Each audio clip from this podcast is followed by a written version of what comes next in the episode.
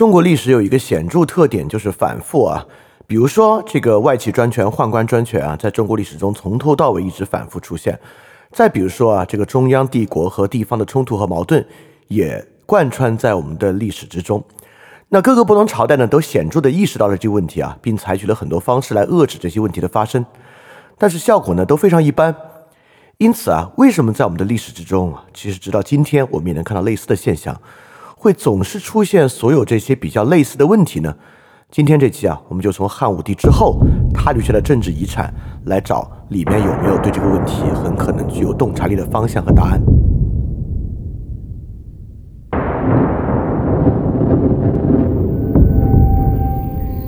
中国人学习中国史，不是纯粹的知识，而是一种带着身体和血液的经历。因此，历史的晦暗与光明，对我们并非比喻，而是实际的光与暗、乐与苦。但身体需要百般感触，失去风雨，植物亦无法生长。因此。沐浴历史中的光与暗，才让我们今日的苦乐得以接入巨大的历史身体，流入历史的血液。这会给我们全新的事件和全新的理解与全新的道路。翻店二点零第三章：中国历史与思想史综观，接入历史的身体。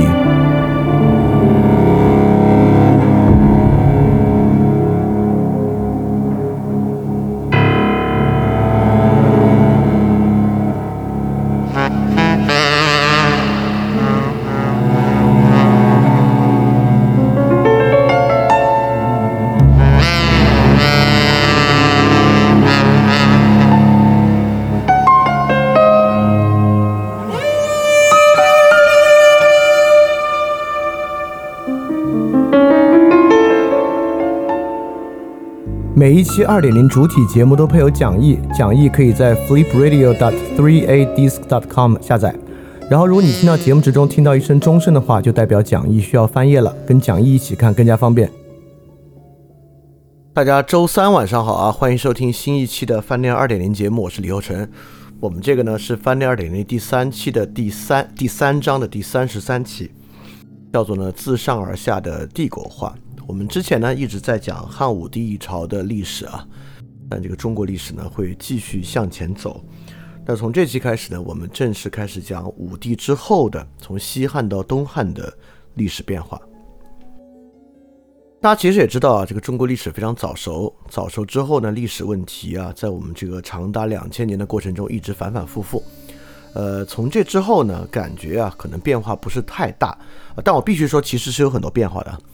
但是呢，这个帝国本身呢，也有它持续存在的问题，因此我们可以在历史中呢找到它相似之处。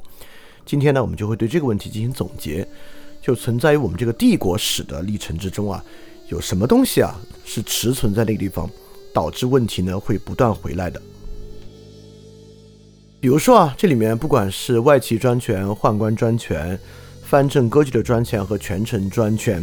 在里面呢，一直是这个华夏帝国的一个主轴啊，发生了非常多次，在清朝呢还一再发生。这个东西呢，可以说就是从武帝一朝之后啊，慢慢开始形成的一个秩序。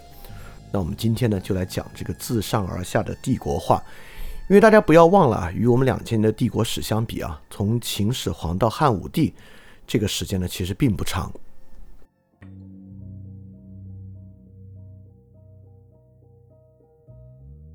我们呢花了一共六期的时间啊，在讲汉武帝一朝的历史，啊，这是重要的。为什么要花这么长的篇幅？就是因为从秦始皇之后，如果这个华夏帝国的面貌和样式有一次再造，这次再造呢，就是在汉武帝的时代。汉武帝呢，不管是历史时期还是他本人的性格特征，确实都导致了西汉，呃，整个政治生态和这个帝国形态一次非常巨大的变化。那我们这六期呢，其实就是在讲这样一种变化，包括呢，他一改从文帝到景帝采取与民休戚的方针，呃，进行了中国历史上非常少见的巨大的对外征伐，向东西南北四个方向啊，一直蒸发中，导致了这个民户减半啊，其实也是造成了极大的灾祸。呃，第二呢，在他的历程之中啊，也有一次这个华夏帝国的财政史的转变，就是我们在盐铁论那一期提到的啊，通过盐铁论那期呢，能提到从一个农业型的财政秩序转向一个工商业型的财政秩序，这个呢，对之后的这个帝国历史的进展啊，应该影响是非常巨大的。我们当时也讲到啊，这不只是这个武帝一朝的专利，实际上里面一些充实财政的制度呢。即便是啊，号称啊以这个复兴古礼、复兴古法为主的王莽，都还在继续使用。接下来呢，我们也讲了，在这个帝国意识形态方面的巨大转变，就是通过这个阴阳五行跟儒家合并，所谓的华夏帝国的董仲舒时刻。从董仲舒之后呢，我们对于这个帝国主体意识形态，儒家不再是原始的孔子型的儒家，也不是荀学式的儒家。而是一个在这个奇学的背景之下，阴阳五行和儒家高度融合的一种董仲舒式的儒家，啊，这个之这个之后我们谈到这个东汉末期啊，呃，不管是东从汉末到三国，到这个魏晋南北朝时期，各个不同政权对自己合法性表述的时候呢，这个阴阳五行跟董仲舒时刻带来的影响，我们还能看到其实是非常巨大的。然后呢，我们就介绍了这个司马迁啊，代表了儒家另外一种思想的形态，比较贴近原始儒家那种思想形态，也成为了中国就是在整个华夏帝国在这之后非常重要的一种思想源流。所以说，整个武帝一朝啊，对于之后的影响其实是非常深远的。而且通过这样的梳理呢，我们能看到啊，它对于之后的影响不是单方面的。因此呢，我使用帝国政治的一次再造。来讲这个汉武帝时期啊，这个再造呢，也许把汉武帝描述的太具有主动性了，或者我们把它叫做再形成也行。啊，秦始皇呢，当然极大的改变了从这个周制的封建制到郡县制的这么一次帝国的生态，真正的帝国化是秦始皇，但这个帝国化的第二次形态的塑造，其实就是汉武帝的这次。那么这次形态塑造之后呢？势必会留下非常多的这个政治遗产和对于帝国形态的改变。我们今天要来探索的就是这样一个问题：武帝一朝，有很多荒唐的事情，这些荒唐事儿呢，很多对于后世的影响是比较小的。就比如说啊，他追求长生不老，他追求这个泰山封禅等等的这些事情呢，之后的帝王啊，真正如此醉心于长生不老的其实并不多。这个没有形成一个华夏的文化传统。第二，比如说他与太子的那种关系啊，他最后那个就是巫蛊案废太子啊。虽然说这个太子的关系，我们之前也提到啊，这个中国两千年帝国史的历程之中啊，这个真正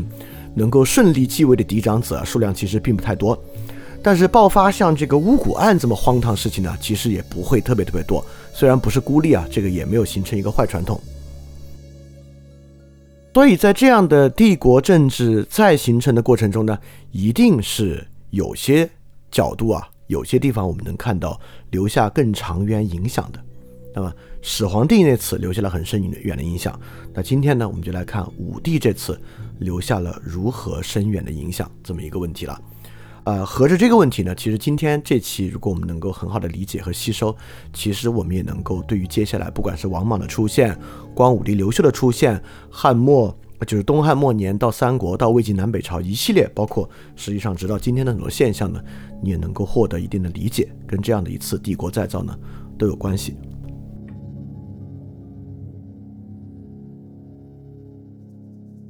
而且通过今天这次梳理啊，其实我特别想要传达和让大家理解的呢，就是我们要理解，虽然是帝国，虽然在这样帝国过程中，像汉武帝这样的皇帝啊。拥有至高无上的权力和地位，但是呢，历史啊依然不是这个帝王意志的实现过程。这个帝王呢，并不是随心所欲，想干什么都能够按照他的方式去干成。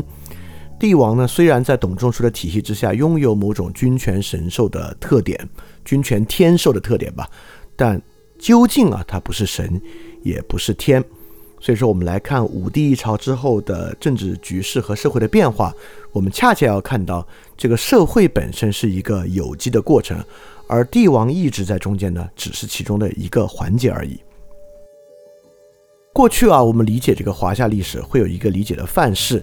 就是这个明君呢就能够造福于天下，而昏君呢会祸乱天下。我们认为皇帝的道德啊，就会对历史造成实际的影响。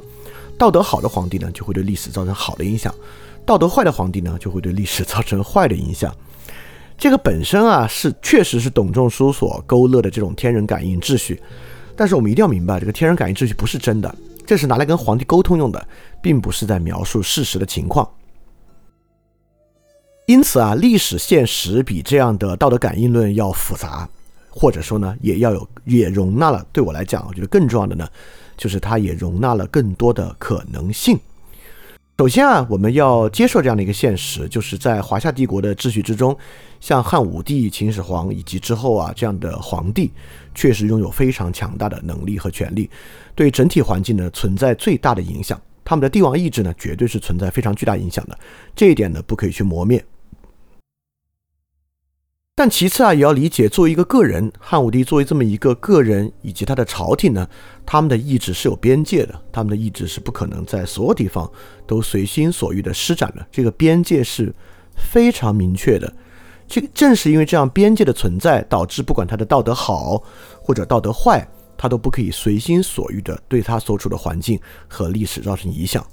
摸清楚这个边界是一个非常重要的问题。在我看来啊，其实也是一种非常重要的祛魅啊。今天我们要接触这样一个问题啊。那因此在这之下呢，就要去探索啊，这个皇帝与朝廷本身的意志啊，对于政治生态能够产生什么样的影响？这样的影响呢，又如何反过来影响他们自身？因为他们并不像像我们玩一个水族缸啊，我们在水族缸之外。不管是皇帝还是朝廷呢，其实都是在西汉一朝的整体氛围之中，他们的一切改变啊，都会反过来对他们自己形成影响，这是一个需要去考察的问题。第二就是，不管怎么说啊，西汉这样一个社会有帝国存在，有帝国朝廷和这个政府存在，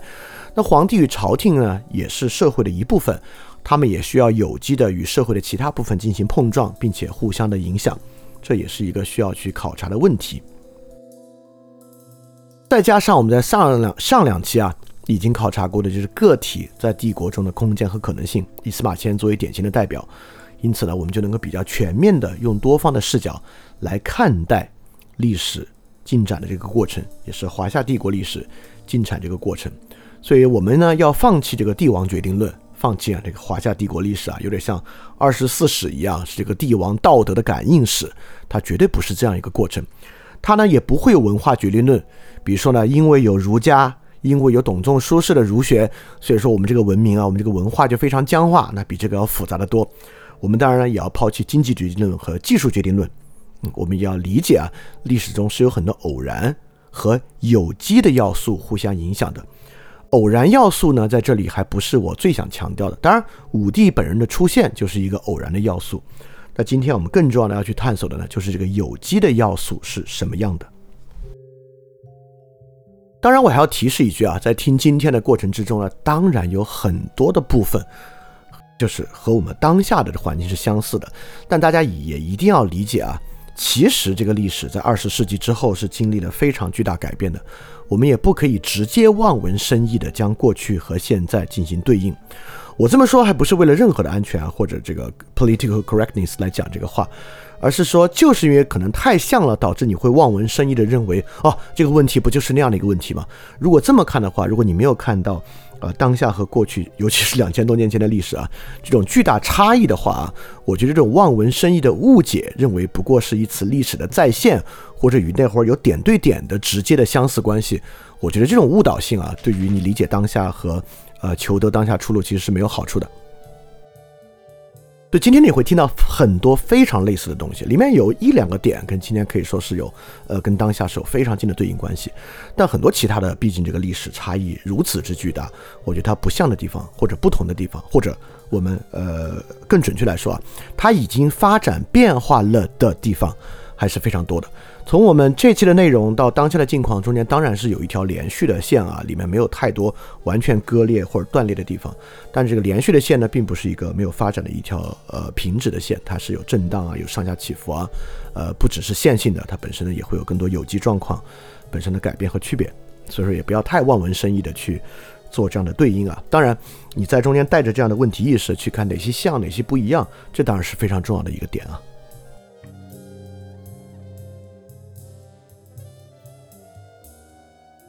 我们简单的来说一下，就是汉武帝啊，在西汉一朝做了什么？他的这个皇帝意志是什么样的啊？呃，他做了很多事情啊。我们今天拿出来说的呢，以可能这以下四个方面比较重要吧。第一个呢，为了摆脱啊，从这个文帝一朝、景帝一朝遗留下这个黄老传统，或者像我们说的圣道法家传统啊，这样的政治遗产，以窦太后为代表的这样政治遗产，他本人呢要做一些政治意识形态的转型。这个政治意识形态的转型呢，既有搭建他自己的这个人才的改革，就人力资源的改革，也有这个意识形态，这个董仲舒改革的部分。我们知道郎官改革啊和罢黜百家、独尊儒术都是在武帝当政很早期所完成的事情，所以这个呢是武帝做的一次非常重大的转变。第二个呢，就是他对于这个征伐这个事啊，真的是非常的痴迷。为了征伐匈奴以及比如说朝鲜啊、南越啊、滇国啊等等等等啊，它本身呢也需要大量的军事人才，搭建军事的资源，同时呢也是耗费大量的民力和财力，也需要很多财政的需求。这个呢是由于他本人的军事野心所带来的巨大改变。第三呢，除了军事野心啊，他有很多个人的野心和猜疑。呃，由于他本身的这个得位的过程并不是非常顺利啊，所以在他的生涯的末期呢，这个废太子案也是一个对呃武帝朝造成非常巨大影响的事情。再加上呃上一次我们在封禅书里讲过的封禅泰山啊、任用方式啊、长生不老啊这些事情呢，当然也是他皇帝意志非常重要的一个体现。呃，这里面其中呢，对后世影响最大的可能应该是三个方面。第一个方面呢是罢黜百家，独尊儒术。这一点呢，我们在呃董仲舒时刻那期啊已经讲得足够明白了。啊，我们讲之后的历史延续啊，讲到有关的地方呢再去提到。今天呢，我们更要提的是另外两点啊。第一个呢就是吏治改革。呃，武帝一朝呢，我其实这一点我们之前在汉武帝那期说过一下，今天我们会更详细的来讲，来讲在武帝一朝这个中朝的兴起和刺史制度。对于之后的这个华夏帝国到底有多么巨大的改变啊？这个确实是从周到秦到汉的一次巨大的改变。我们之前提到这个改变，今天我们就会把前后的线索说得更明白。另外一点呢，就是这个重构地方秩序。什么叫重构地方秩序啊？之前讲秦制的那一期讲睡虎地秦简，我们讲过啊。你看秦到汉初想做的呢是编户齐民，实际上呢整个地方秩序啊。倾向于把它构造成一个半军事化的乡里组织，通过这样半军事化的乡里组织，把当时所有的农民呢牢牢地束缚在土地上，该动员他们进行征发劳役的时候呢就征发劳役。但我们知道这个徭役劳役制度啊，在汉的一朝呢慢慢转向一种货币化的税收制度，强制性的劳动呢慢慢变得越来越少。在这个过程中呢，地方秩序发生了非常大的改变。呃，改变到呢，就是呃，我我也没有什么关子可卖，就是这个地方豪族的兴起。这个豪族兴起呢，我大家都知道一本陈寅恪先生写的非常有名的书，就是东晋门阀政治啊，就是魏晋南北朝的门阀政治制度。这个门阀的前身啊，就是两汉豪族，从西汉到东汉的这个豪族秩序。这个豪族秩序啊，统御中国历史非常长的时间，到宋啊，可能才会有比较根本性的转变。所以这个豪族秩序的起点呢，就在武帝一朝之后的这个时期，所以这个呢也是非常重要，我们要去探索的方面。所以今天呢，我们主要就讲这两个方面，就吏治改革和地方秩序兴起，因为这两件事儿啊，都是对于呃华夏帝国之后的历史构成了非常长远影响的，所以值得拿出来用一期的时间专门来讲一讲。好，我们就先从这个吏治改革、这个中朝兴起和刺史制度讲起。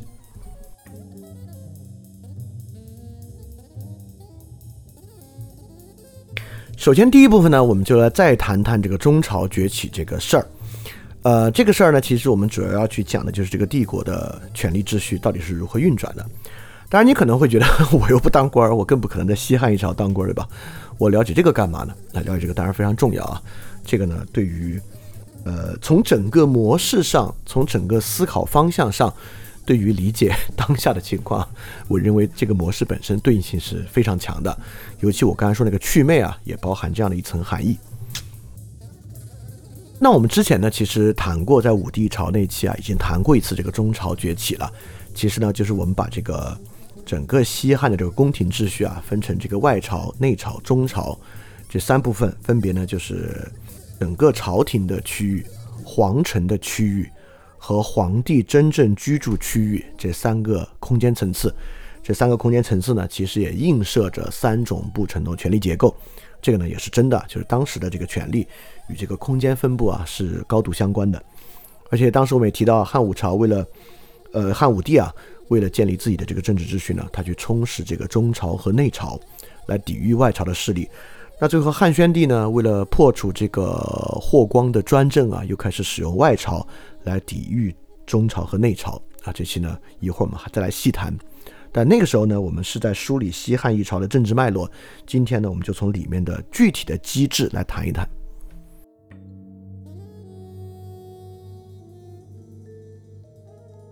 首先啊，谈这个问题呢，我们就先从这个丞相、宰相制度开始谈起，因为这个呢是最开始这个官制格局的一个形成。呃，我们先从春秋战国开始啊，这个宰相制度啊，其实很早就有了。比如说，我举的很早例子啊，这个周公旦就是这个周成王的太宰，周官啊，太宰就是这个宰相和丞相制度最开始的一个起源。这个太宰甚至可以追溯到商朝啊，只是跟周制和这个呃，就是跟这个秦汉政治比较相关的是从周开始啊。那么在那个时候，太宰呢，其实当然是天子下面的一个官员了，而且呢，他处理的更多的是天子和诸侯的关系。因为我们知道啊，从这个周制到秦制的转变啊，这个社会主要张力发生了很大的改变的。那么在传统周制的张力之中呢，其实主要是以天子和诸侯作为核心的。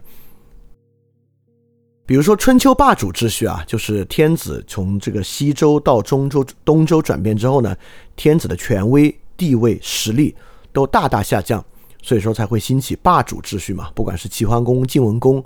实际上，某种程度上呢，对天子本身都造成威胁。那么，孔子所希望做的复兴周礼呢，就是能够调整这样的天子与诸侯之间的秩序。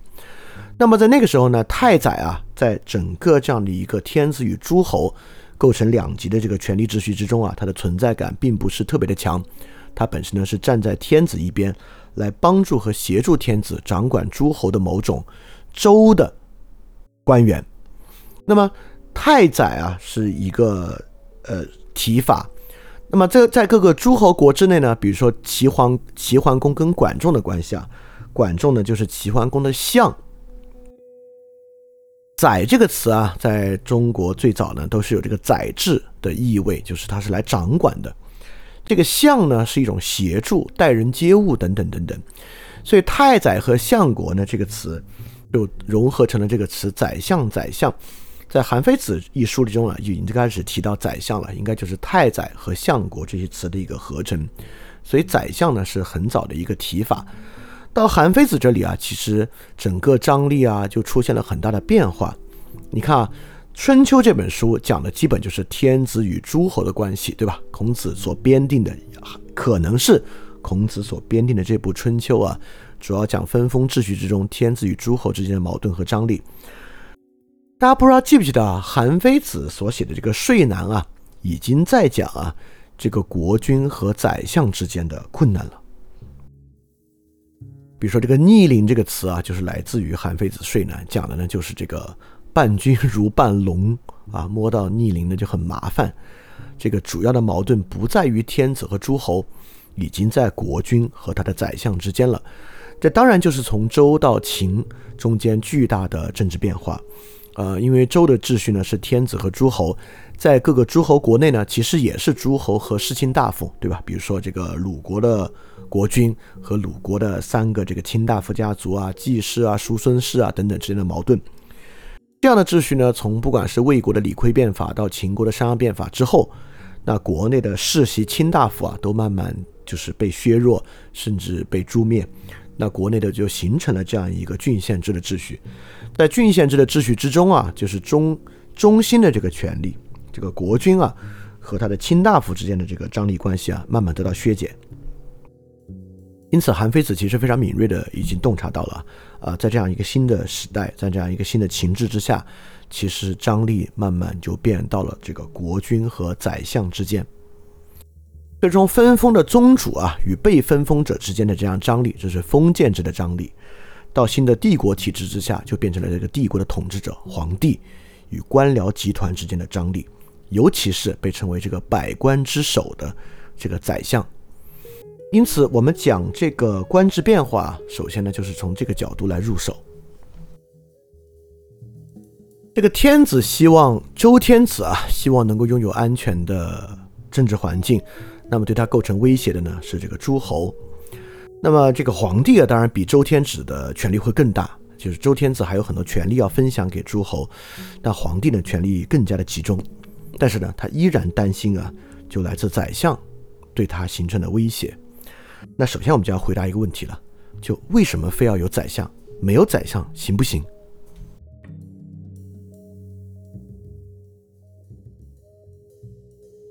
你看啊，我们说宰相是百官之首，那又形成威胁，那太好了，皇帝就直接自己统御百官，那不要宰相不就完了吗？啊，事实上这样想的人非常多啊，就比如说明代的朱元璋就废除了延续中国。一千多年的这个宰相制度，他废宰相啊，而设置了秘书处，因此就是他自己来统御百官。但是很快呢，在建文帝时代啊，秘书处就被提升为了内阁。到永乐皇帝呢，就设置了内阁首辅。到内阁首辅呢，基本上内阁首辅跟宰相了，其实也就没有什么区别了。那么到清一朝呢，又变成了又没有宰相了，又是军机处。那军机处大臣呢，首席军机处大臣呢，其实跟宰相又差不多。哎，看上去啊，想真的没有宰相啊，就这个皇帝亲自当百官之首，其实确实是有很大难度的。这个不仅在华夏帝国如此啊，在各种权力实体之中都如此。大家看这个《冰与火之歌》啊，就发现里面有个很大的矛盾呢，就是在这个七国之王啊，跟这个 King's Hand 之间的矛盾，对吧？这个国王之手挺大权力的，干嘛就就不要国王之手不就完了吗？你自己亲自统治不就好了吗？其实是很困难的啊，因为事务非常多。没有一个人其实很难来做。我觉得从另外一个地方能更容易明白这个职位存在的必要性是什么。就在这个穆斯林帝国之中啊，有一个职位叫维切尔。这个维切尔呢，呃，他的之首啊叫大维切尔。大维切尔呢，其实相当于就是宰相啊。这个维切尔在原始阿维斯塔语里面的意思啊，就是这个判决者、仲裁者这么一个意思。也就是说啊，宰相呢其实就是这么一位仲裁者。一定需要有一个人来拿主意的，原因自然非常多啊。比如说，很多时候皇帝继位的时候非常年轻，这么年轻的皇帝拿不了主意。你说五个人一起拿主意非常困难啊。你看这个武帝死后啊，他挑选的三位顾命大臣之间的关系，你就知道，其实拿主意这个事儿啊，最后还真得一个人拿主意啊。这不管是帝国，接到企业都一样。你说企业为什么非得有一个 CEO 呢？或者企业为什么非得有个董事长呢？那企业完全以这个。呃，集体意识的方式行不行？其实是有困难的。在拥有这个矛盾和分化，尤其一些很紧急的或者一些特殊的情况之下，就是需要有这个仲裁者和判决者。那不管是一个皇帝非常年轻的时候，还是皇帝非常年老的时候，还是皇帝在生病生病的时候，还是啊，历史上很多皇帝啊，他压根儿就不想管，他就想吃喝玩乐的时候。当然也包括最实际的原因啊，随着帝国越来越大。随着技术越来越完善，帝国的事务越来越多，这个皇帝本人啊，他根本是不可能去亲自仲裁和判决所有事务的。尤其是当中段啊，皇帝可能要处理很多军事事务，以及皇帝要处理很多祭祀类的事务的时候，他其实是没有办法去应对很多琐碎的行政事务的。所以在这个时候呢，其实啊，不管明朝或者清朝的方式，想彻底废除。皇帝之外的这么一位仲裁者和判决者，其实都是非常困难的。所以这个呢，是百官之首这个宰相所存在的一个必要性。当然，它既然如此必要，既然如此存在，那就代表啊，这个在我们所谓的自上而下的帝国化的过程之中，它呢就会存在成为一个长久的张力。就我老喜欢使用“张力”这个词啊，好多人就问，什么叫张力啊？啊，为什么不使用矛盾呢？在这里啊，你就能看出“张力”这个词跟“矛盾”这个词它的区别，因为它不不总是以绝对对立、尖锐矛盾的形式存在。比如说啊，在这个刘邦出去这个打仗的时候，萧何不就是以这个相国身份把长安啊以及整个帝国的这个行政治理得非常好吗？在这个时候呢，他们是有大量的合作存在的。那比如说之后呢，很多帝王他不想管的时候，那就是这个宰相，其实在帮助他去完成很多事情，包括之后在很多皇帝啊，他在与外戚专权或宦官专权斗争的过程中呢，这个宰相其实也在帮助他很多。因此，他们一方面存在这样非常呃必要的合作关系，另外一方面呢，削弱和限制相权也是华夏帝国一直以来的一个主轴。所以，在这个定义之上，我们管这个东西叫做张力。张力的意思呢，就是他们不是要互相毁灭，而是正是因为这样的张力的存在啊，反而撑开了一种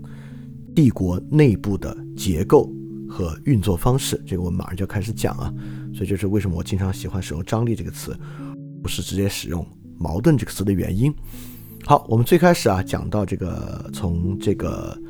呃宰相啊，就是从太宰相国宰相一职。到这个汉一朝啊，这个宰相一职、国相一职的存在的必要性，这个东西呢，在帝国的体制之中是不可以没有的。而它的存在呢，就构成了不是封建制的王朝，而是这个帝制国家非常长久存在的一个问题。削弱、削弱和限制相权呢，就成为未来一个非常主要的话题。包括你看，我们刚才讲到，呃，明朝啊、清朝啊，依然在考虑这个问题。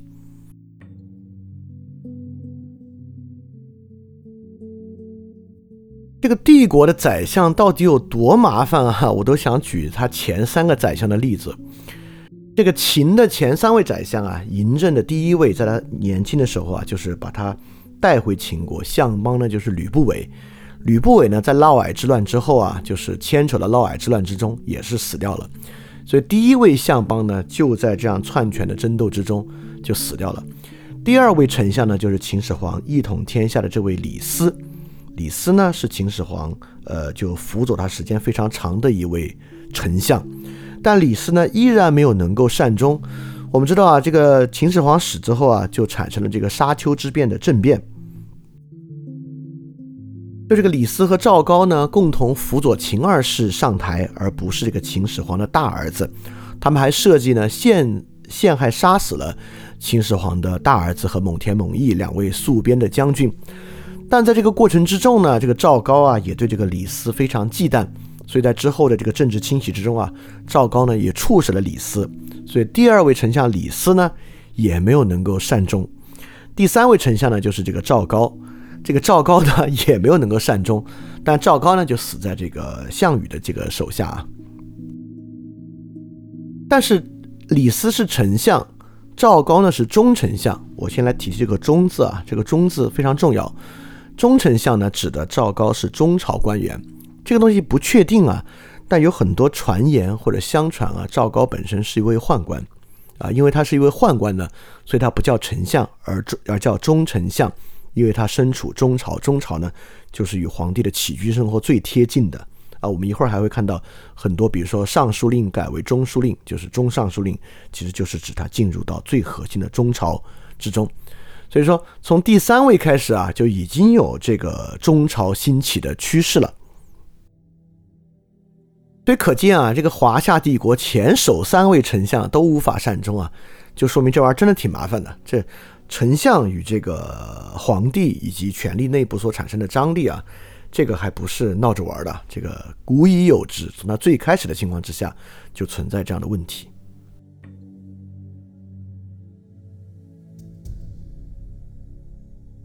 好，在构成这个帝国，就是汉帝国啊，这个行政结构的过程中，刚才我们讲的呢，是一条非常实然的线路，就是一个帝国本身的行政啊，需要有很多，比如说军事的、粮草的、税收的、户籍的，呃，这个官员任命的、行政文书递送的，等等等等，非常复杂的这个法制律令体系，在维系着它。呃，那这样的维系呢，是需要大量的这个官僚去完成的。那这个百官之首呢，就是这个丞相，这本身呢是一个帝国的实然运转的路线。但除了实然运转路线之后呢，帝国依然存在一条阴然的路线，存在一条这个理想的政治架构，就这个三公九卿制度。这个政治架构本身呢，也其实也在影响西汉一朝啊这个政治秩序的构成。这个三公九卿的起源啊，有非常多不同的说法，但现在考据来看呢，比较比较合理的三公起源，其实从墨子上同篇中来的。呃，我们之前讲过墨子啊，如果你听过，你就知道啊，这个墨子上同篇，虽然墨子学说在之后啊，呃，被埋没了两千年，但墨子所树立的这个上同秩序啊，啊，可能在历史上的这个生命力是非常非常顽强的。那么，既然三公出现在上同篇呢，我觉得其实这是一个很有意思的政治设想。呃，在上同篇里，墨子是这样讲的，就是天下之贤者立为天子。天子立以其立为未足，又选择天下之贤可者，治立为三公。天下三公既已立，以天下为博大，远国异土之民，是非利害之辩不可一而明之，故划分万国，立诸侯国君。墨子啊，想建立的，当时我们也说过，墨子想建立一个自上而下完全一致、没有分殊，因此啊，可以不用争夺的秩序。但这样的秩序，墨子也非常明白啊，它是需要一个金字塔的结构来完成的，并不是由天子一对一的去对应所有人。所以在这样的金字塔的秩序之中呢，天子，天子下面是三公，三公下面呢是诸侯国君。啊，为什么天子下面是三公，而不是天子下面是宰相呢？哎，非常明白，在一个形式的理想政治架构之中啊，这应该是一个金字塔型的秩序，对吧？不会是天子下面一个人。一个人之下再放射，如果天子下面一个人丞相，丞相往下统领百官，这个结构丧失了很多形式上的美感，也没有上同本身这样的一个抽象结构所需要的扩散关系。所以说，随着这个等级制的扩散关系啊，天子之下就绝对不能是一个人，这是很明显的，对吧？因为天子享有至高无上的地位，那他的下面呢，自然应该是多个人去构成的。因此啊，遵循这个一。三九乘三的秩序呢，就变成了这个三公九卿、二十七大夫、八十一元士这样的理想的政治架构。当然啊，这个三呢是一个纯粹很勉强的形式素质结构，跟这个阴阳五行呢也有一定的关系。为什么不是四呢？为什么不是二呢？实际上，在中国历史之中啊，最后来啊，为了要制约相权。搞这个两个人互相制约，其实是时候是最多的啊。搞三个分立还比较少，因此这个三呢，跟这个三权分立是非常不像的。就三权分立本身这三个东西呢，内部其实还是有内在的这个逻辑在支撑的。但我们的三公九卿呢，本身还是一个比较理想化的数学结构。但这个数学结构千万不要小看啊，包括后世的一个三省六部制啊，等等等等啊。你也知道，我们这个阴阳五行这个五一旦存在啊，哪儿都是五，什么都是五。在我们这个文化传统之中啊，跟这种数字逻辑所形成的严整关系，其实关系是很大的。但实际执行中呢，未必真的是三公九卿。比如说西汉的卿大夫就不只是九个，而是十多个之多。因此，三公九卿呢，其实指的也不是一个确数，很有可能呢是一个约数。很多时候为了凑三啊，第三个几乎都是加进去凑数的啊。包括之后的这个尚书省、中书省、门下省，其实里面最后一个呢，就基本上拿出来凑数的。呃，因此呢，这是另外一条影响这个官制的路线啊，就是这个三公九卿的理想政治结构制度。所以说，其后漫长的这个中国政治史啊，这个政治构成呢，就是以这个削弱和限制相权的主要张力和冲动，结合三公九卿制度的理想政治架构。所构成的一套制度形式，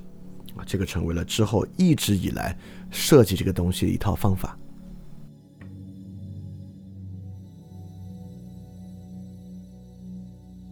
好，在这个基础之上，我们要来看实际汉武帝改了什么呢？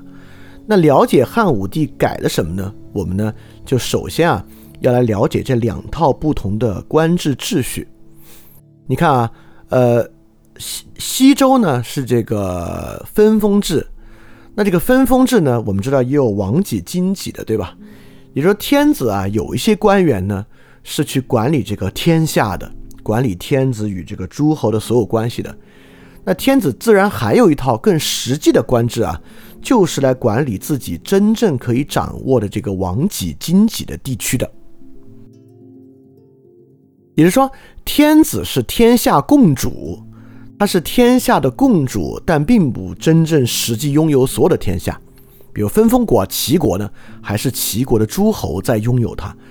那天子呢，也不是说是一个虚君，他自己没有任何的领土。天子是有领土的，对吧？天子是有王己和荆己的，就像那会儿不管是这个东周的陆呃都城啊、洛阳啊，包括后来迁都的地方啊，其实都是实际的经济。那经济的管理呢，是有经济的实际的支援的。那么天子用以管理天下的这套官制啊，其实是一个公共的官制。而天子管理经济的官制或者管理京城的官制呢，更像是私官，就是在就像是他的家奴一样，是在管理他的私有财产的。天下不是他的私有财产，而经济是他的私有财产。这个到达西汉一朝呢，其实类似。我们知道秦始皇实施的是这个郡县制，但其实是推翻他项羽实行的其实是郡国并行制度。到西汉也是一样。西汉呢，其实是有各种郡国的。西汉是有比当然比周朝更大的王畿地区，但西汉下面呢也有什么齐国呀、楚国呀、淮南国啊，当然后来越分越小，越来越越分越小，也是有其他的这个分封王国的，就刘姓王被分封到全国各个其他地方。所以西汉呢依然有这么一套双轨制的官吏体系，一套呢是天下的朝廷官员，以丞相、太尉、御史大夫为主。另外一套呢是实际的皇家官员，就是什么太常啊、光禄勋啊、卫尉、太仆、廷尉等等等等的这么一套制度。好，这方面呢，我们可以细细的来了解一下，因为你在中国之后的这个很多，不管是看历史剧啊，还是读历史书啊，都会听到很多官名。听到这个官名呢，你还是最好要知道这个官名是怎么来的。首先啊，这个官名最开始呢。是分这个朝廷的官员和皇家官员这两部分的。朝廷官员呢，在秦制里面有很强的延续关系，主要是丞相、太尉和御史大夫。丞相我们刚才讲了，就这个帝国行政体系最高的仲裁者和决策者，这个百官之首，因此他是这个官僚体系的这个顶点。第二个呢是太尉，太尉呢是这个军事的最高官员，是属于天下的。军事的最高官员是太尉，接下来呢是御史大夫。御史大夫呢其实是副丞相，你看他写御史嘛，其实他主要呢也是监察官，他是管理官员的官员，实际上呢是副丞相。按照西汉一朝的这个升迁秩序啊，绝大多数丞相呢都要先当御史大夫，再去当丞相。这些呢主要是朝廷的官员。在刘邦一朝啊，最开始的丞相基本上就是很多都出于太尉。像什么周勃啊、灌婴啊、樊哙啊，都先当太，因为你也知道刘邦当时在平定各种各样王的叛乱嘛，他这个鸟尽弓藏啊，兔死狗烹，在他当拿拿拿下天下之后啊，他其实慢慢慢慢去诛杀他过去的功臣啊，在这个过程中呢，很多人开始叛乱，所以刘邦呢，在最开始有很多人啊，就是封他为太尉，然后太尉之后呢，再封他为丞相，所以在刘邦最开始啊，这个丞相出于太尉。所以说，在他那会儿，其实丞相和太尉都是一种特殊时期的官职，并非是常设官员。呃，听过之前你也知道，这个刘邦并不是一个，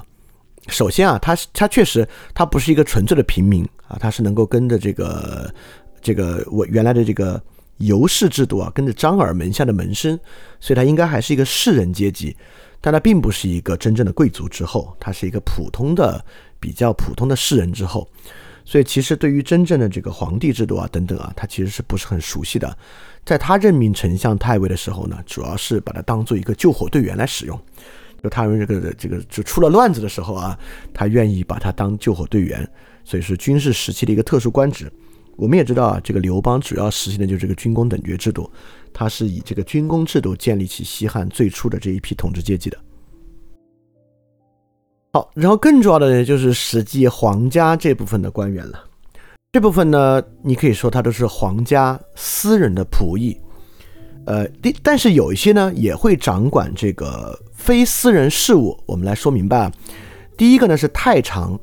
太常呢是掌管这个祭祀礼仪的，他是这个皇家官员序列之首。但其实呢，并不具有实权，因为他是一个仪式官，一个祭祀官，太长。第二个呢，叫光禄勋，也叫郎中令，就是这个郎官制度。这个其实是皇宫的实权官员啊。一会儿我们讲光禄勋还会细说。呃，所谓汉武帝充实中朝内朝啊，就是从光禄勋、郎中令开始的。你可以想象啊，这个朝廷和经济其实也隔着一层。朝廷呢是天下的一个官制，但皇帝呢是住在皇宫里面的，皇宫并不属于天下，皇宫属于京城，属于京畿。对朝廷如果有文书要传给皇帝，实际上呢是朝廷啊，就是个丞相府，把文书传给皇宫，由皇宫内部的负责文书的机构传给皇帝。这个皇宫内部负责文书的机构就是郎中，就是光禄勋府。光禄勋府呢，因此是皇宫内部最实权的官员体系。那这里面呢，又有卫尉，卫尉呢就是皇宫的防卫官，专门负责防防卫皇宫地区的。与他相关的呢是中尉，中尉呢之后也更名为执金吾。这个执金吾的中尉不是不仅负责皇宫的，呃，中尉就不是皇宫的防御官员，而是京城的防御官员。因此，虽然卫尉离这个皇帝更近啊，但之后中尉这个执金吾这一级呢，就存在感会高一点。因为拱卫皇城嘛，你需要的兵力呢，很多时候比卫尉会多一点。所以这个执金吾中尉其实他的权力也是不小。太仆呢，主要是帝王的车马官；廷尉呢，是京城的司法官。但廷尉本身呢，就不只有这个皇家司仆的性质啊。廷尉虽然是京城的司法官，但其实呢，也有这个。整个帝国中枢的这个司法的意味，所以很多跟这个帝皇相关的这个案子啊，都会有交由廷尉来审判。所以廷尉本身呢，也是一个帝国内部的司法官。像李斯当这个国相之前呢，就是廷尉。大鸿胪啊，之之前叫典政，是这个帝国的司仪官，跟这个外事啊、这个蛮夷事务相关的。所以他虽然是皇家的司仆，但本身呢，也具有帝国的性质。大司农之前呢，在秦叫做治粟内史，其实呢是这个财务官，也是帝国偏帝国的官员。那么皇家私产呢叫做少府啊，但是在武帝朝呢，这个少府大司农啊，本身呢混合性比较强。我们之前讲盐铁论也讲过，就是在武帝朝呢，这个皇家私产啊与这个西汉一朝的这个整体天下的财产啊区分的并不是很清楚。好，首先我们就要知道啊，这个是由双轨制的这个权力结构的，有这个帝国本身的权力结构，就朝廷，也有这个帝国经济啊，这个京城本身皇家的一套官员体系。正是因为有这样二元的体系啊，他们之间可以互相影响、互相僭越啊，正是这样的东西呢，形成了之后啊，就是皇帝在限制相权方面很多运作的一个基石。好，我们知道这样一个二元结构啊，我们就往下来看，它是怎么一步一步变化的。我们从刘邦开始啊，在刘邦这里呢，刘邦根本就不在意什么丞相不丞相啊，刘邦一介莽夫啊，就是我们在讲这个董仲舒那期也讲的啊，不就不就就是上期啊，我们讲那个呃封禅书讲到啊，就这个刘邦根本就乱来嘛，他就天下有五帝，为什么只有四个颜色呢啊？那第五个就是我了，所以刘邦对于这些事情啊是完全不在意的。丞相不丞相，丞相太尉哪个都重要啊？他其实没有那么在意。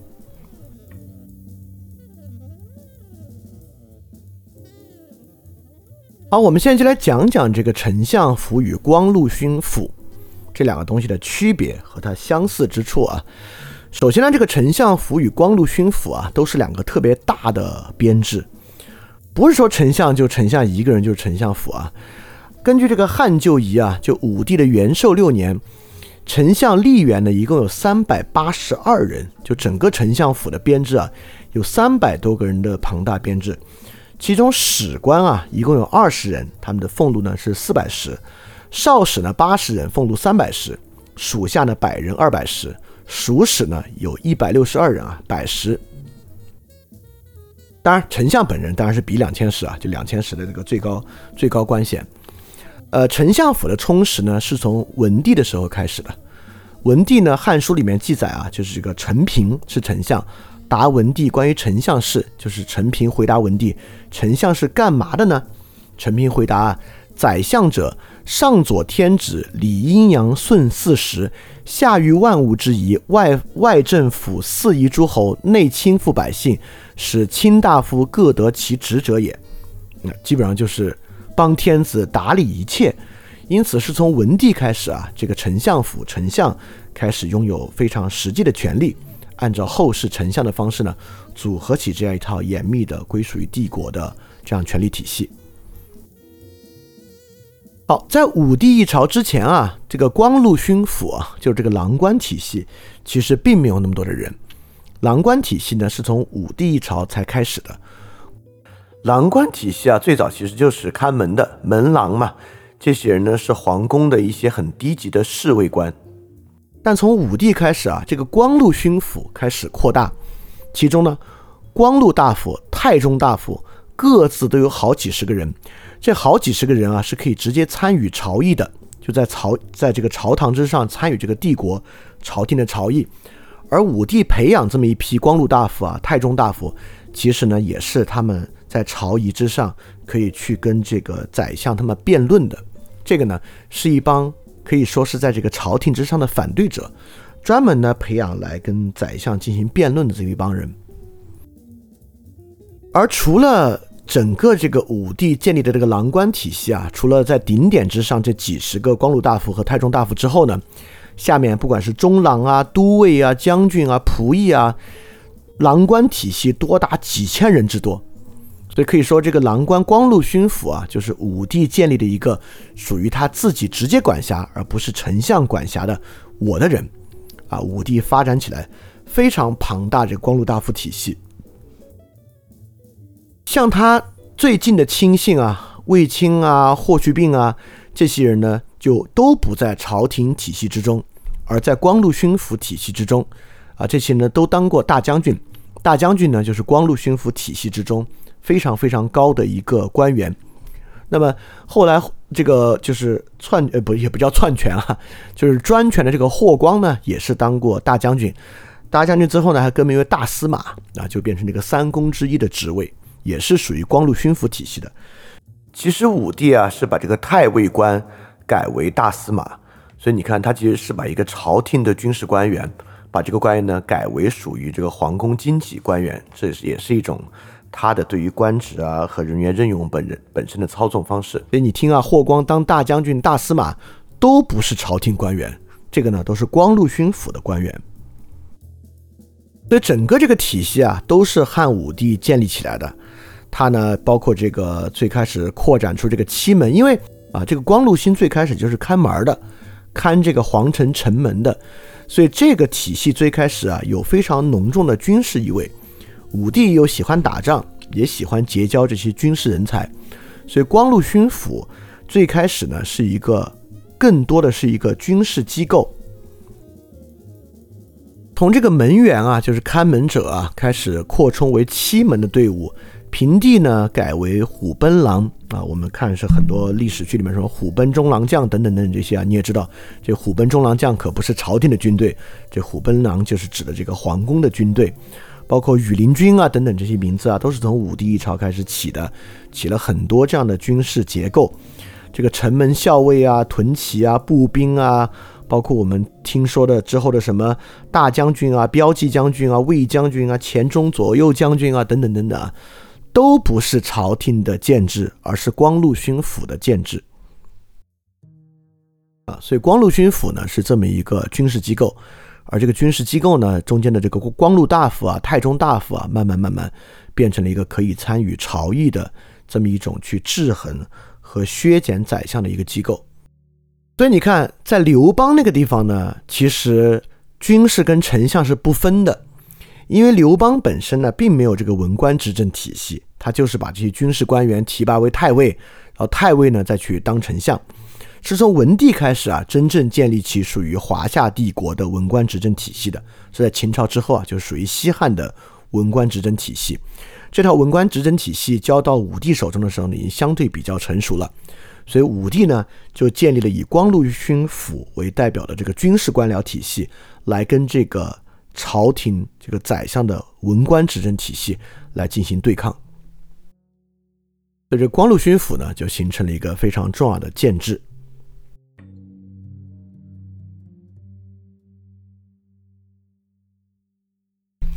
当然啊，这光禄勋府本身也有非常重要的另外一个意义。你可以想象啊，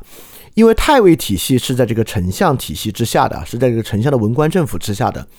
所以按理说呢，文官作为百官之长啊，这个丞相对于太尉的军事调动啊，应该说是说得上话的。那这对于皇帝来讲，自然不是一个好事。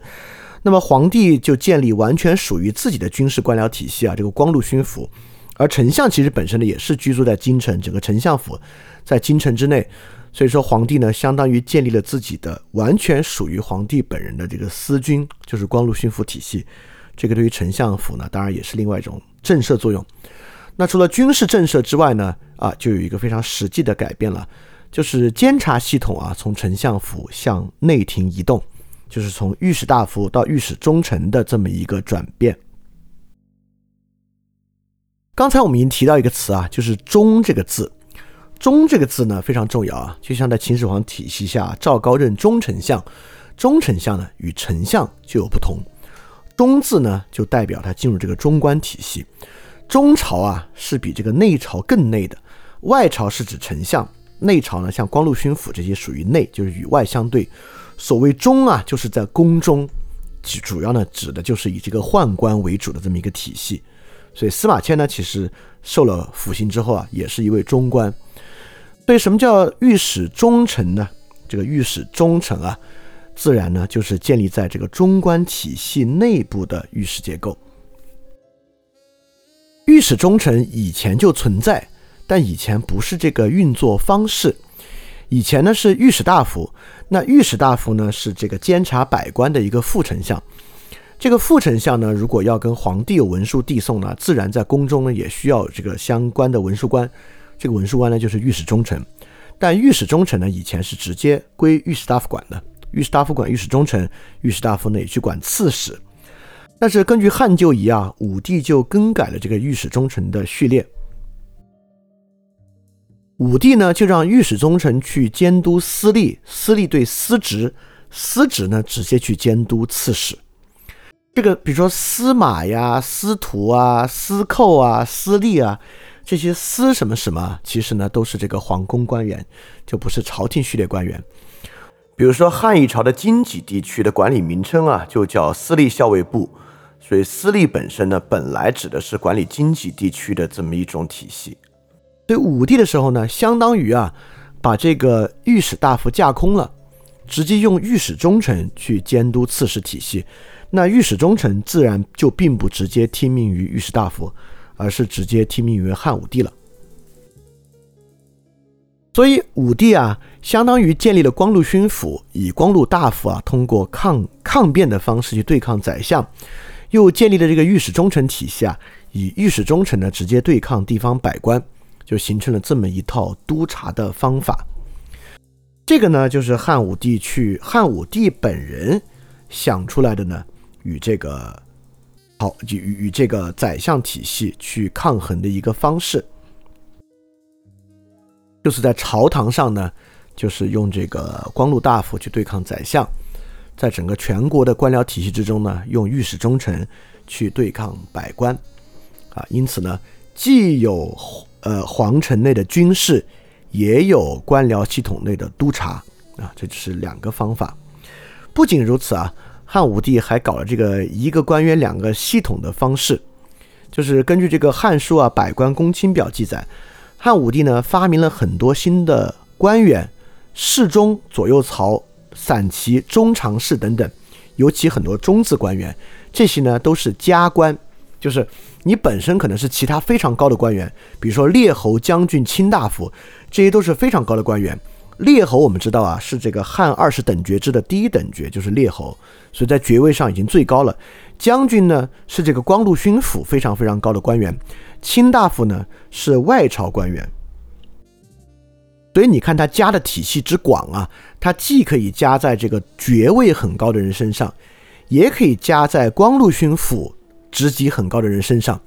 也可以加在啊这个卿大夫就是朝廷职级很高的人身上。将啊、都尉啊、尚书太医啊，这些都可以加这些中字官员，侍中啊、中常侍啊等等等等的，就相当于你看，非常明显的形成了这个外朝、内朝和中朝。而汉武帝最在意的是中朝，他会把这个中朝的一些官，像侍中啊、中常侍啊，这些其实都是他的仆人官员，这些这这这些官员是不都不能叫官员了，这是一些他的私仆的职位。非常非常低的司仆职位，但是加在类似于列侯、卿大夫和将军这样的高官之上，所以成为他司仆的官员呢，加在这高官之上，自然呢就是被他吸引进了比光禄勋府更近的这个中朝体系。这个中朝体系呢，就成为了跟他关系最近的体系啊，就在宫中呢，能够呃，比如说能够自由进出宫门啊，能够与他有更近的关系。啊，再加上不不仅如此啊，呃，我我们之前讲武帝也讲过，在武帝一朝当丞相是个高危职业，几乎很难善终啊，都是都是要不是畏罪自杀，啊要不是在权斗中死亡。呃，武帝还经常提拔一些不是很有能力的人来当宰相，也包括呢跳出这个御史大夫，先当御史大夫再当宰相这个晋升路线啊，越级提拔很多人为相，为的呢就是抗衡相权。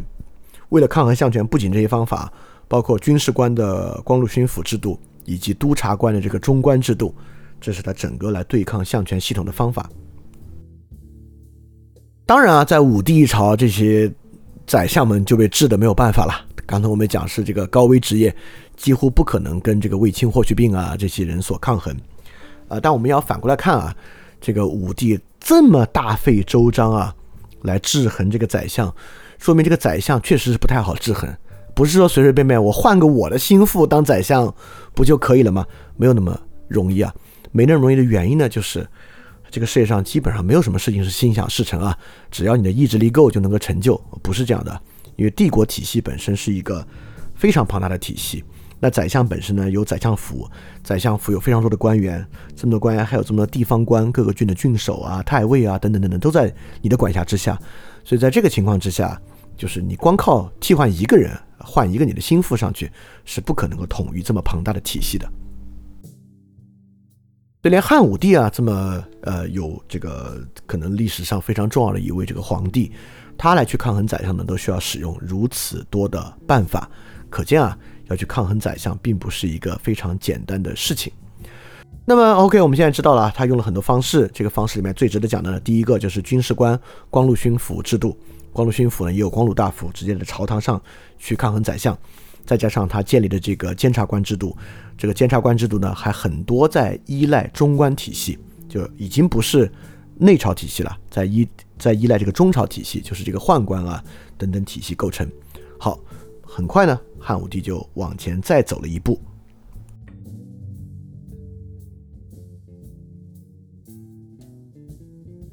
你看啊，这些呢还是没有直接插手到实质的行政事务之中。这个光禄大夫呢是去抗辩的，这个监察制度呢是去监察百官的，并没有实际的事务权。但很快呢，武帝就开始插手实际的事务权了，就是我们讲这个尚书官的制度，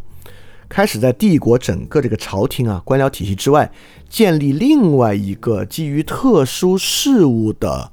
这个行政体系。或者一个权力体系，在汉官仪啊，就讲到这个汉武帝新设的这个官叫尚书郎，因为尚书本来是很小的官员啊，就是尚书是我们刚才讲的，就负责递送文书的普通皇宫递送文书的官员叫尚书郎，这不属于中官体系啊，属于内官体系尚书。但这个尚书郎呢，就是尚书体系设了四个首脑，这四个人呢就管四个主要的事务。这四个尚书郎啊，一个主匈奴单于营部，一个主羌夷利民，一个呢主天下户口土田垦作，一个呢主钱帛贡纳委书。你看，就说明这几个事情啊，武帝已经不让宰相管了，武帝亲自管。武帝亲自管，其实三个事情啊，第一个就是四面八方的征战。一个跟单于相关的，一个跟羌蛮，就是这个呃往南边和往东边打相关的，因为他喜欢打仗嘛，喜欢有军功嘛，所以四面八方征战的事务是直接由尚书郎来管理，而不是宰相管理的。另外两个相关的呢，天下户口土田垦作，其实就是军粮户口的监督，因为这里面户口嘛，其实就跟这个军事征发相关，土田垦作就跟军粮的供应相关。所以整个这部分呢，依然是跟战争高度相关的军粮户口监督。第三个也与战争相关啊，就是这个呃钱帛的这个供纳尾数。我们知道整个汉朝啊，呃打仗为了打仗的这个奖赏啊，这个钱远远超出了汉朝当时能够收入的地步。所以皇家财政的收取啊，维持这个军事体系，这几个事情就从这个丞相府直接拿到了这个尚书体系，由尚书郎来负责。所以，除了刚才制衡相权体系之外，皇帝怎么去呃进一步限制这个丞相府的这个职能呢？就是能够成立特别的相权体系之外的这种重点工作小组的方式来管理。好，这是尚书体系啊，我们立马就来看这个中书体系了。中书呢，其实是一个缩略词，中书呢其实就是中尚书。它指的呢也是尚书，但是呢是中朝体系的尚书啊，这区别是啥？我们刚刚还是讲啊，朝廷是朝廷，皇宫是皇宫，皇帝起居是皇帝起居，这是三个非常不同的空间结构和权力结构。尚书呢是负责朝廷和皇宫中间的文书递送的，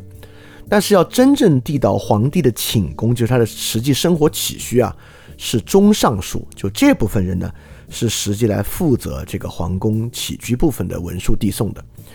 呃，根据这个《宋书百官志》啊，讲这个中尚书，就是所谓的中书是咋来的呢？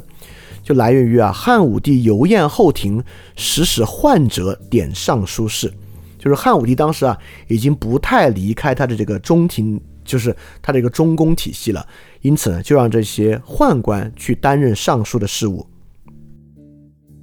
按理说啊，这个皇帝处理这些文书是要离开自己的这个居住的寝宫寝殿，到外面去的。但汉武帝啊，这么大的权力放荡不羁，而且啊，开始这个游宴后庭的时候呢，他就不愿意自己亲自走出中宫了，就让这些宦官呢来担任尚书的职务事务，就变成了中尚书。中尚书呢就被简称为中书。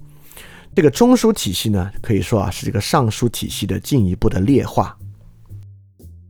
这个华夏帝国后世的所谓宦官专权啊，就来自于这个中枢体系，就来源于此。那元帝其实也是一样，元帝一朝不是有这个石显宦官专权吗？这个石显呢，就是一个中枢。石显当时的职位是中书令，所以你看，尚书令已经是脱离于丞相府体系之外的这种议事机构了，但好歹啊，还在皇宫之中。中书令呢，就变成了最隐秘、牵涉人数最少的一种专权机构，就相当于中书令嘛。因为在这个寝宫之中啊，这皇帝实际起居的地方，他是不为人观、不为人看的，所以他的决策方式呢，就越发隐秘，就很容易成为这个专权的土壤。所以武帝啊，把这个匈奴单于、这个羌蛮移民、户口土田垦作、钱帛贡纳委书这些事儿啊。脱离出丞相府，由这个尚书令、尚书郎来管辖，本来就是一个不合呃体系的操作。那么这个皇帝只要一懒啊，连尚书都懒得用，由这个中书来委任呢，其实啊就让这些本来非常重要的事情的决策更加的随意，更加的隐秘，牵扯的人数更少。因此啊，不管啊皇帝是太懒。就是想在后庭享乐，或者有畏难情绪，有些事情啊，皇帝就是不想管。但是呢，这些事物又脱离了比较成熟的这个宰相和相权体系，在尚书体系中，甚至在中书体系中，就非常容易导致专权。所以这就是内朝的中朝化，这个在中国未来历史中啊，是一再发生、反复不断发生的一件事情。这里面我尤其想强调的原因啊，刚才说了好几个原因，其中我尤其想强调的一个原因就是畏难情绪，因为这个中国古典帝王啊，他也是人，这个人就有畏难情绪，当他拿过一个很重要的事儿，他自己处理不好的时候啊，他就会有怠政的情绪，一旦这种怠政情绪出现啊，就很容易在这种中枢体系之中啊，出现非常荒唐和荒谬的专权行为。啊，这个千万不要低估人的畏难情绪啊。我相信各位自己在平时工作中也会有很多畏难情绪啊，这个一旦缺乏这个外部监督啊，又在这样一个相对比较不透明的决策环境之中，其实是会带来很大伤害的。你看啊，本来呢是皇帝为了抗衡宰相和这个丞相的体系啊，建立了自己的这个尚书体系，但尚书体系之中呢，已经没有人能够约束他了，这个皇帝不管是懒了呀、畏难啊，甚至就是有人要篡他的权，把他幽禁在深宫之中，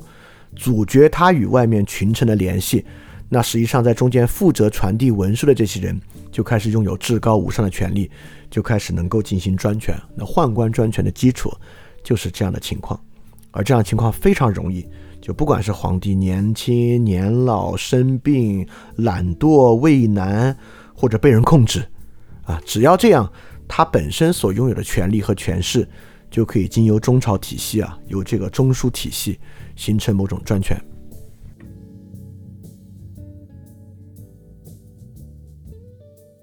所以帝国呢，就形成了这样三层权力的结构，就是外朝丞相府、内朝光禄勋府、中朝中书，呃，中书令这样的一些结构啊。这三层结构呢，其实有很大的区别。首先啊，我们看外朝啊。外朝呢，不管是他本身实际这个行政运作的经验，还有这个人的素质啊，都可以说是最高的。你可以想象啊，一个人能爬到丞相这一步，他势必不可能啊，从一个庶民直接爬到丞相。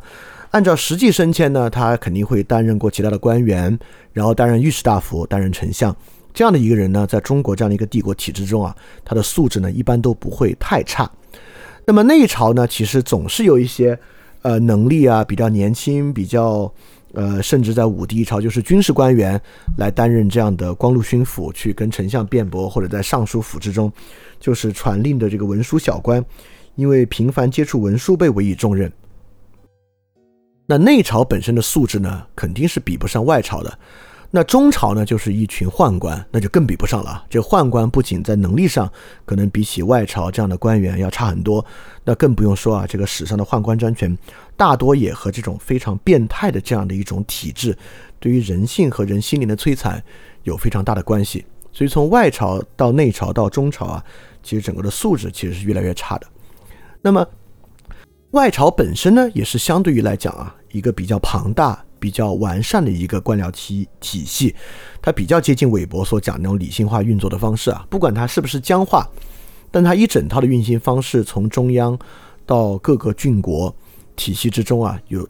本身呃是在大量的文书信息和决策之中的。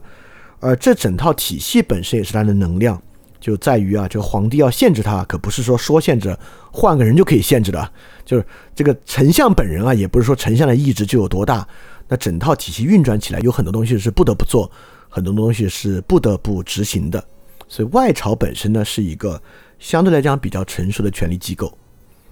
那内朝来讲是比较特殊的啊，以光禄勋府为代表的内朝体系呢，从最开始就没有想建立成一个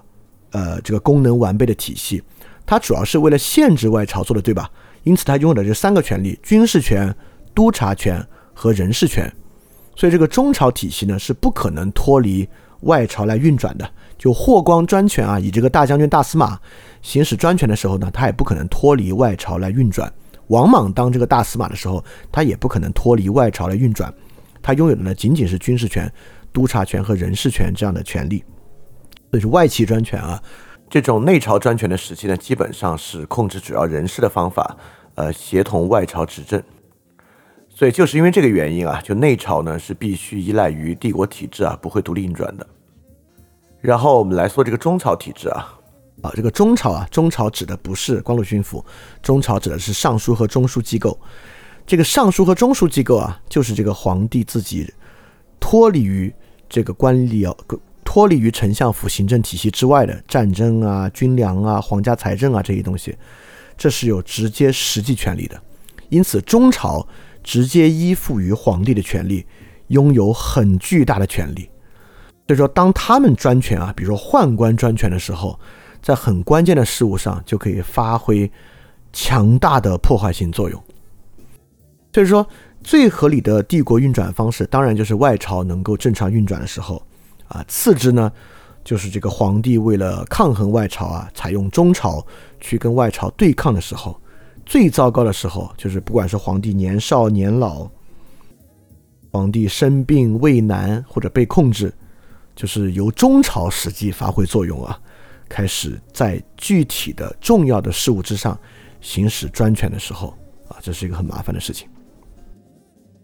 这里其实还可以解释一个关于中国之后监察机构一再循环的一个问题啊，就是光禄勋府啊这个督察机构啊是不可能独立运转的，这也解释了为什么中国之后一直存在这个监察机构外朝化，就刺史啊慢慢变成外朝机构，然后为了再督察他们呢，不得不变成什么道道啊门啊慢慢变成外朝机构，就是用以抗衡外朝的督察机构。慢慢慢慢变成官吏机构的一部分，啊，就是因为他自己是没有呃完整运行的能力的。这个呢就是武帝非常重要的政治遗产，就是武帝本身啊，在这个使用内朝和中朝的方式去抗衡呃这个外朝丞相府的一个方法。这个政治遗产呢，将会啊就是影响中国非常漫长的时间。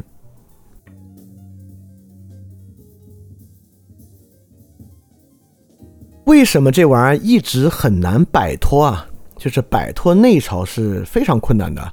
呃，从这个武帝之后啊，到宣帝啊，到元帝啊，这个尚书体制之坚固，就算啊，为了扳倒霍光啊，宣帝为了扳倒霍光啊，希望充实外朝，最后呢，依然需要使用尚书体系。是这个原因啊。宣帝啊，当时扳倒霍光专权啊，你想啊，霍光专权。霍光是通过什么专权啊？通过内朝专权，光禄勋府专权，对吧？但是我们也说了，这个内朝是不能独立运转的，它本身需要跟外朝合作，所以外朝的位置上呢，也有很多霍光提拔起来的人。所以宣帝扳倒光霍光之后呢，所做的非常重要的事情啊，就是清洗霍光的余党。你怎么去清洗霍光的余党呢？你必须使用监察的方式去清洗霍光的余党。你能够使用御史大夫。这样一个实际处在外朝内的监察机构去做吗？不行，你必须使用自己所拥有的监察机构去做，所以你依然需要延续在内朝有监察，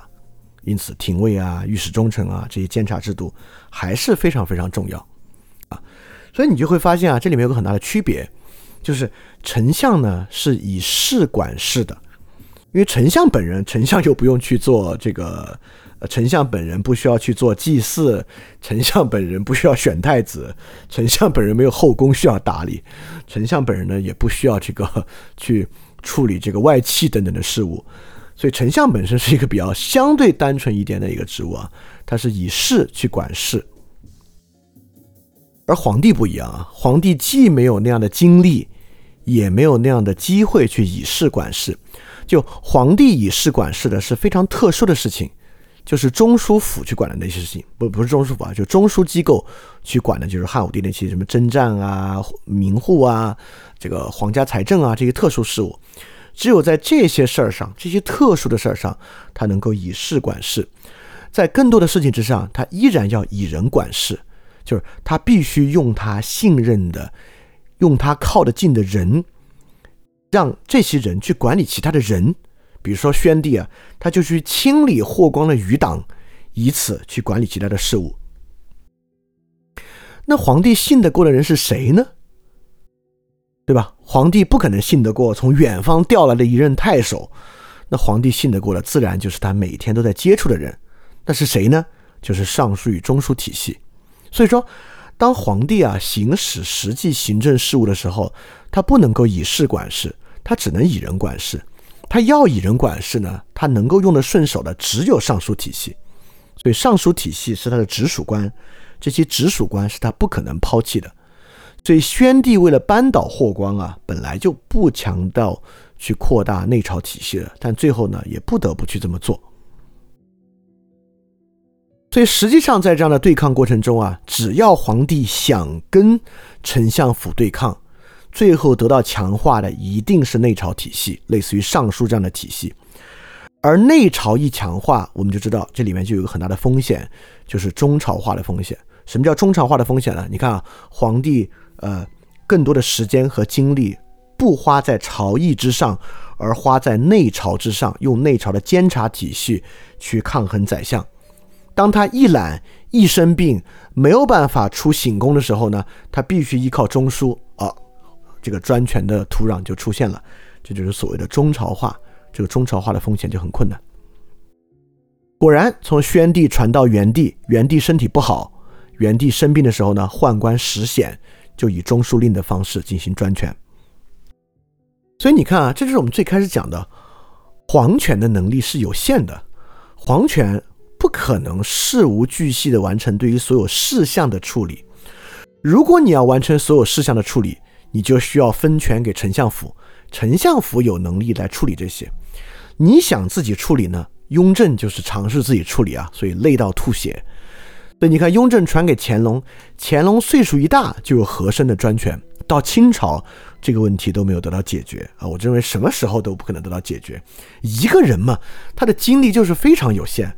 你是不可能所有事情都事无巨细的完成对他的处理的。但如果呢，你又想把所有权利像一个帝国体系一样，你又想把所有权利全部握在自己的手上，你势必要去制衡外朝，就是要去制衡丞相府。你要去制衡丞相府，你只能通过人去制衡他，你只能通过你信得过的人去制衡他，以类似尚书官的体系去制衡他。